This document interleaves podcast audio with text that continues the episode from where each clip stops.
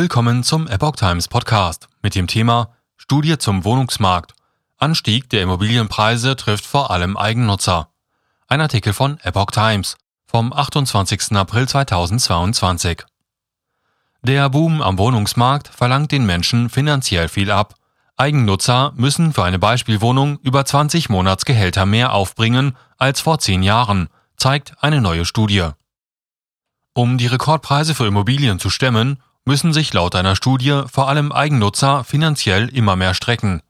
Eine durchschnittliche Wohnung mit 100 Quadratmetern habe Eigennutzer 2021 das 71-fache ihres Haushaltsnetto gekostet, zeigt eine am Mittwoch veröffentlichte Studie des Baufinanzierers Hüttig und Rompf.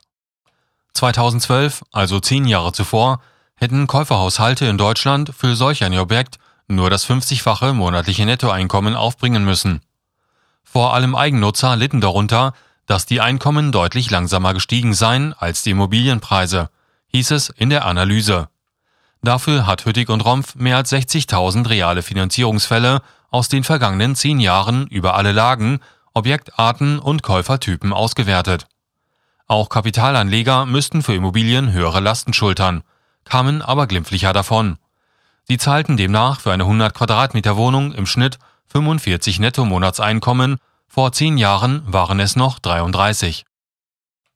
Deutlich mehr Kapitalanleger.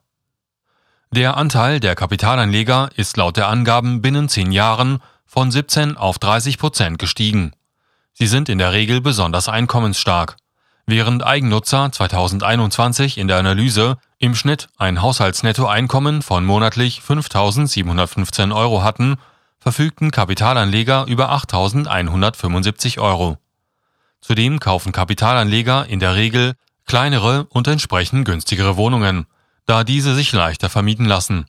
Fehlende Anlagealternativen und die steigende Inflation hätten verstärkt Kapitalanleger in den Immobilienmarkt strömen lassen, sagte Vorstandschef Dietmar Rompf.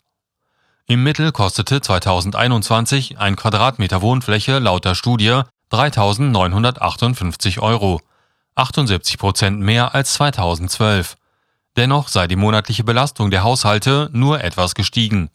So mussten Eigennutzer 2021 rund 23,9 Prozent ihres Haushaltsnettoeinkommens für Zins und Tilgung aufwenden. 2012 waren es 21,6 Prozent.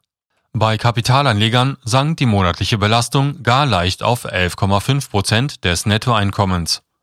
Dies ist auf die wachsende Nachfrage von kleineren Objekten und die günstigen Zinsen zurückzuführen, sagte Rompf.